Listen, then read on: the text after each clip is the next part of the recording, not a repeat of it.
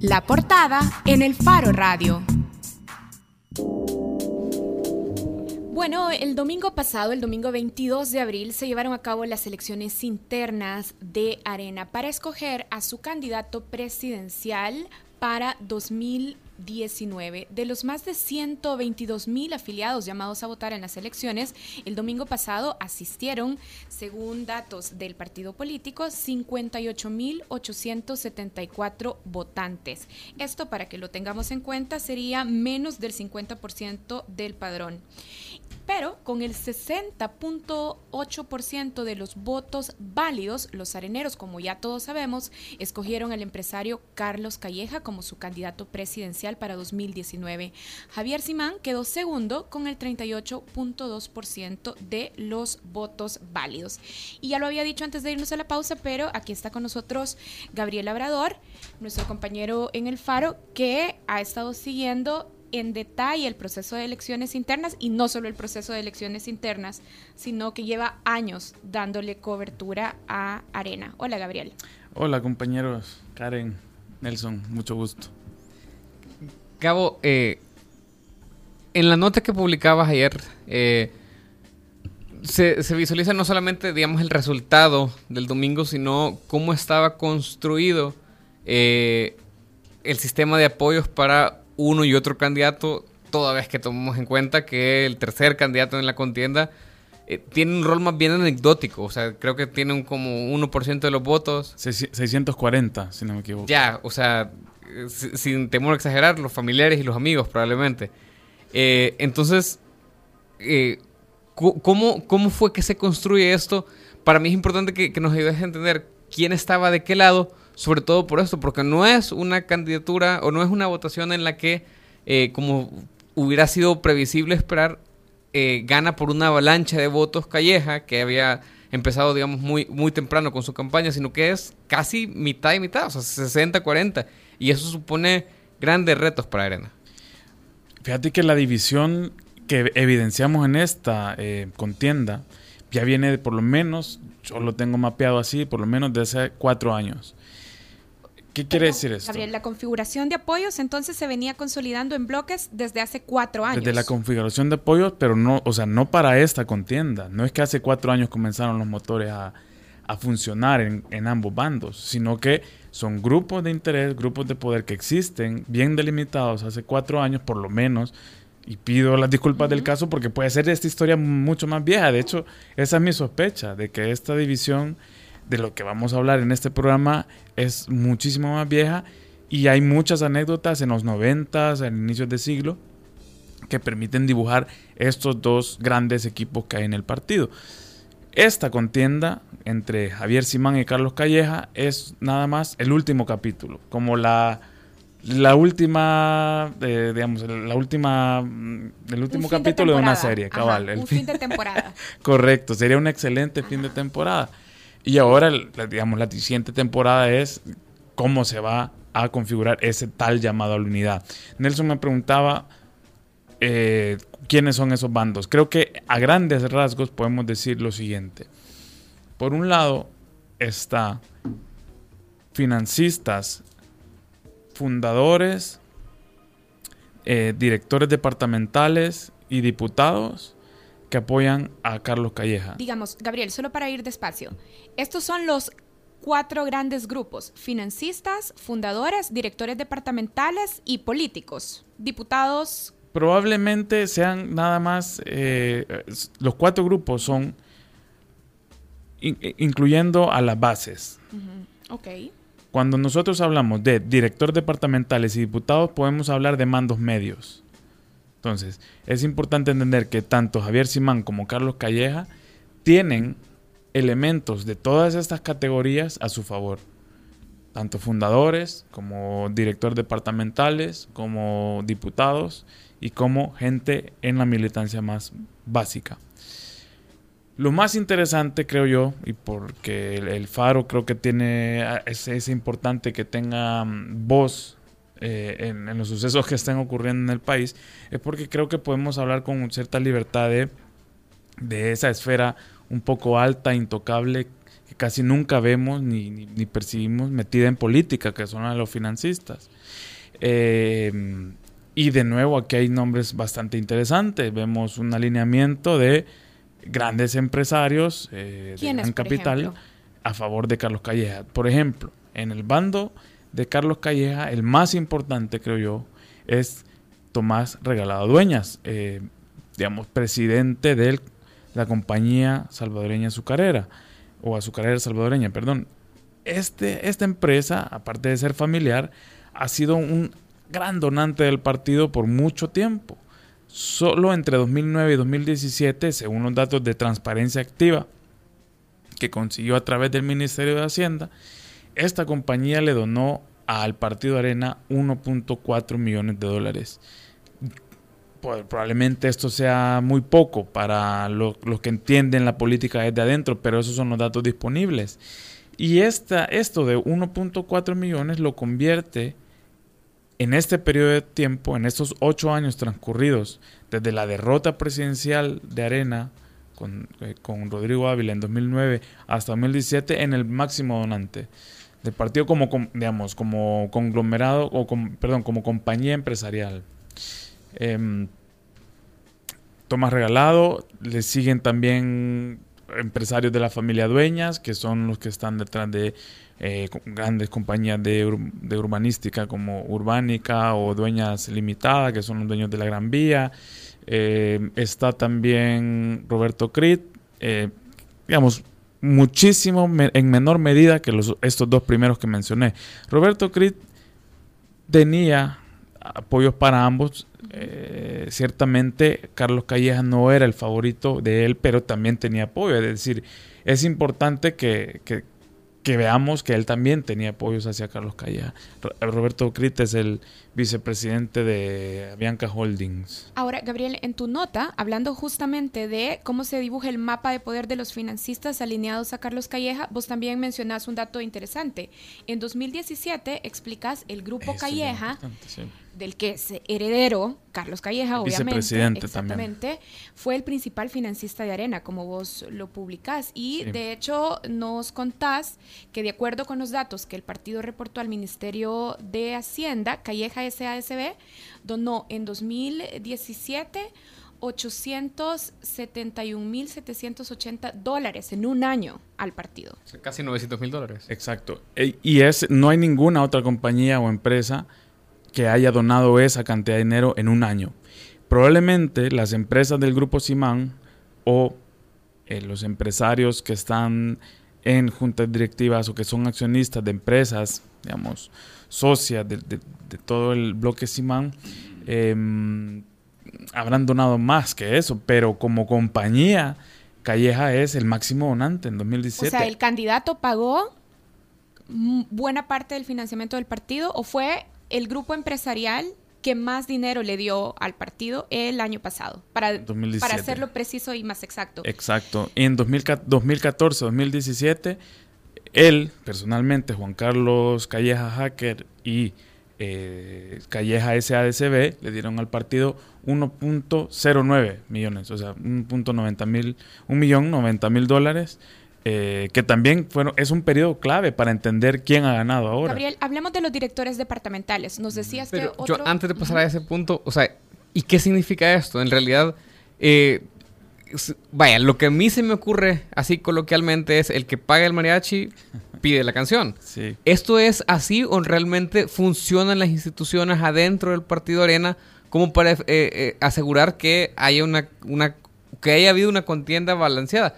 Lo otro que hay que decir es que tampoco Simán, eh, Javier Simán, no es que sea un candidato eh, de la clase obrera y trabajadora, pues, sino que también hay grupos importantes de trabajo, de empresariales y grupos importantes económicos detrás de él. Sí, yo creo que eso no, digamos, no lo terminé de desarrollar en la pregunta pasada, pero eh, tal como dice Nelson, el grupo Simán probablemente es mucho más poderoso que el grupo Calleja en términos de conglomerados, relaciones, sociedades vinculadas al apellido Simán.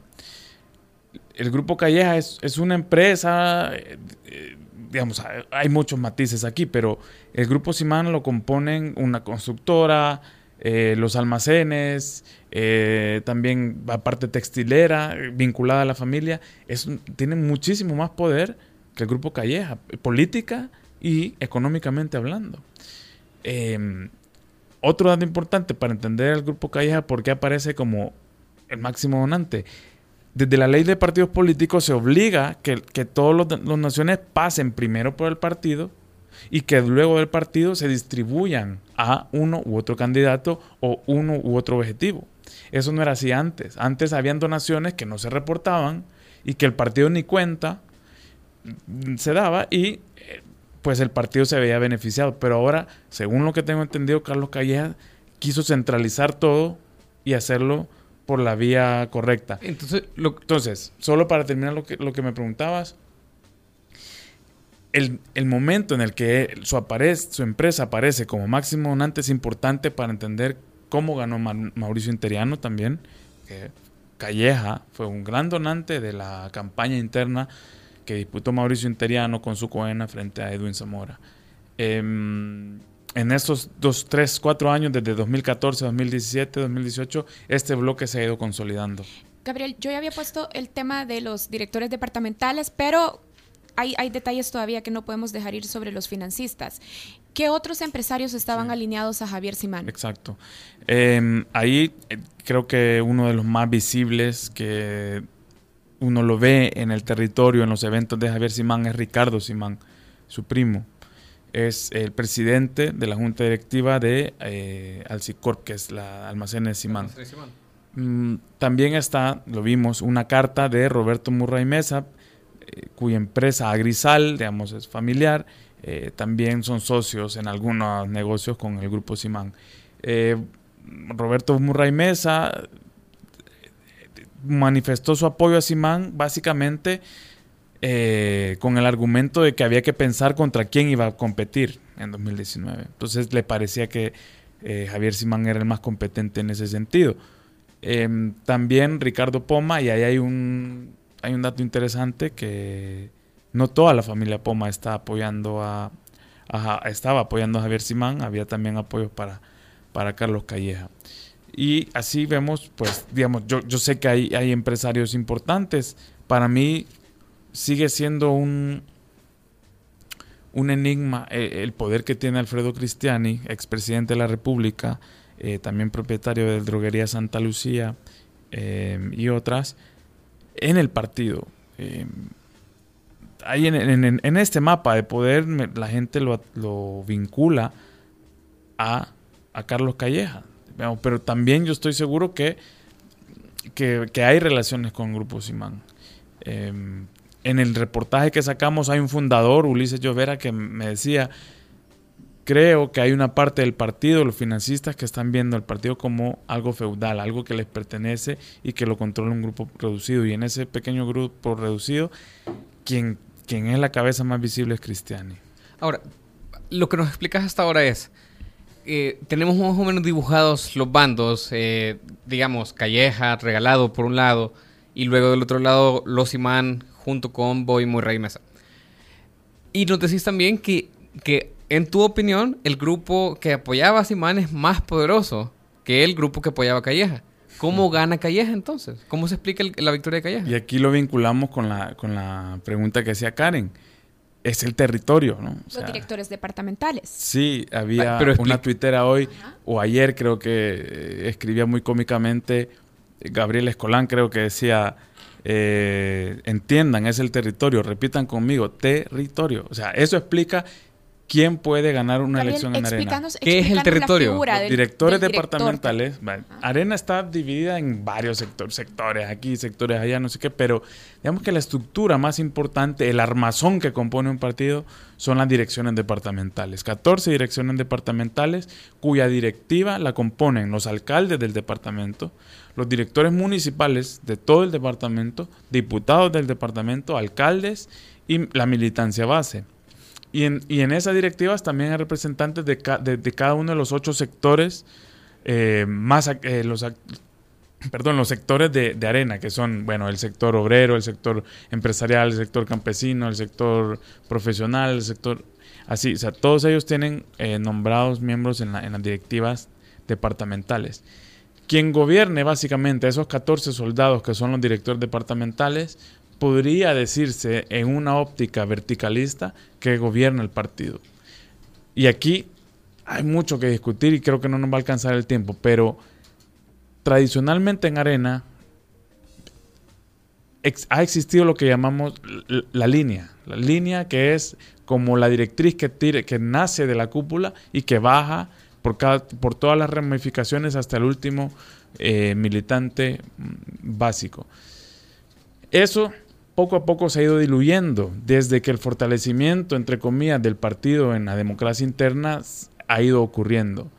Ya la línea ya no es algo tan automático, pero, por ejemplo, eh, en ciertas zonas del país, los grandes empresarios con operadores políticos, diputados, alcaldes de esa circunscripción, digamos un, diputado, pues tiraban línea y prometían apoyo económico a las estructuras base, digamos, a cambio de el favor en, las urnas.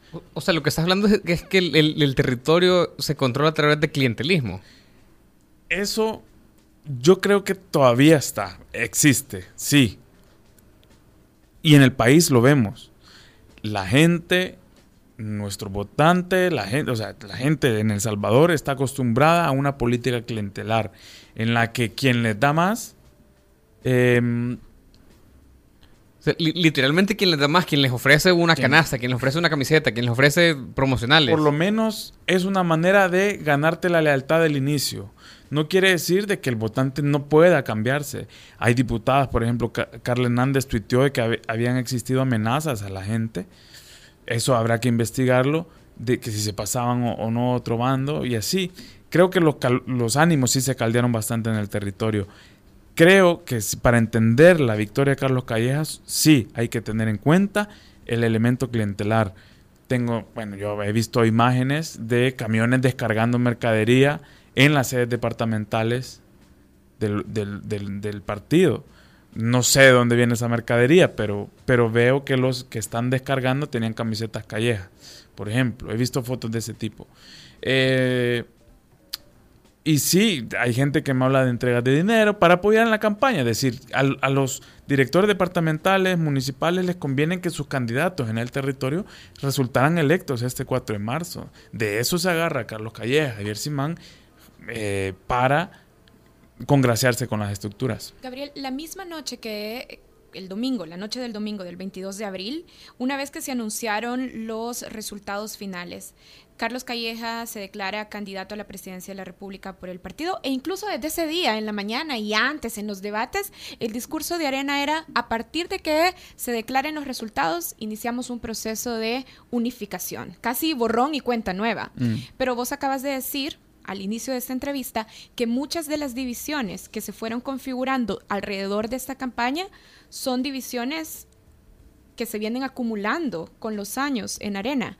Así es que ¿Qué evidencias tenemos de que esas fisuras se van a mantener, aunque ahora ya tienen a un candidato que en teoría va a ser capaz de cerrar filas y reunificar al partido?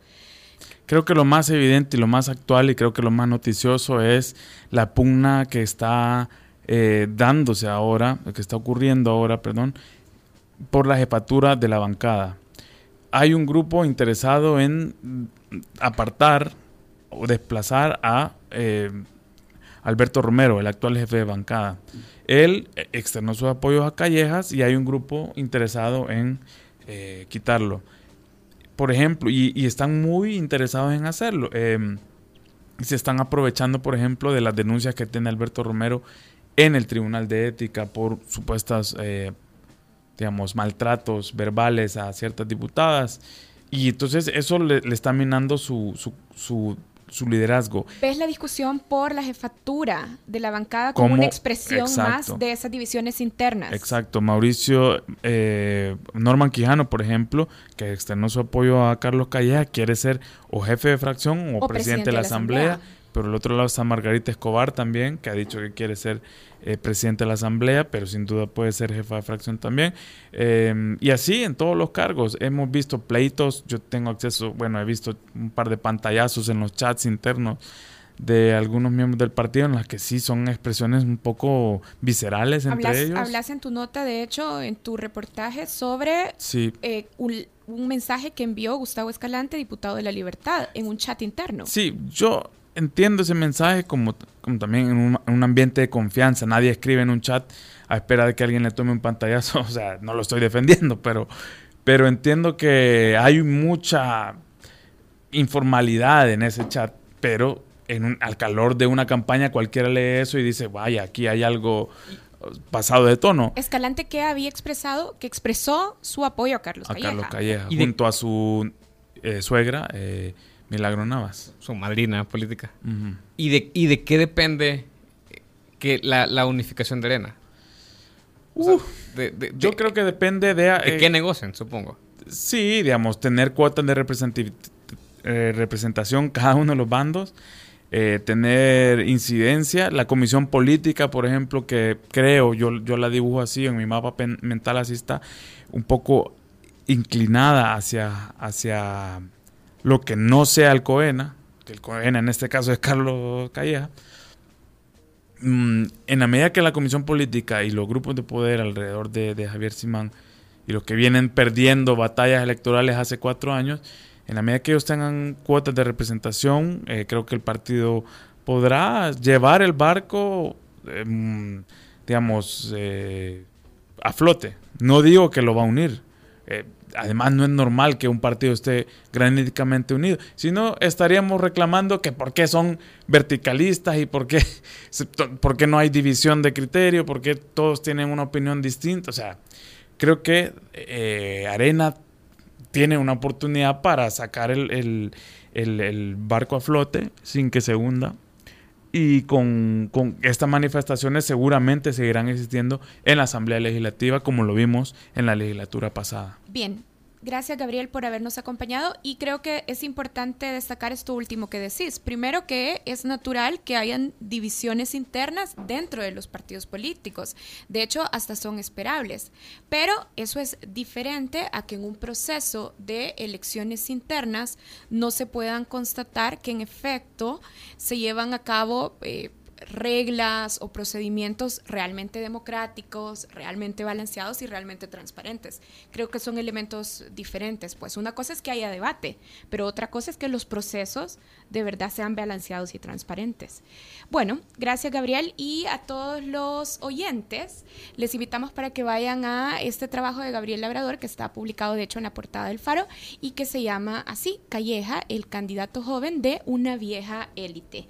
Nosotros hacemos una pausa y cuando regresemos vamos a regresar hablando sobre lo que está pasando en Nicaragua. Ya volvemos en el Faro Radio.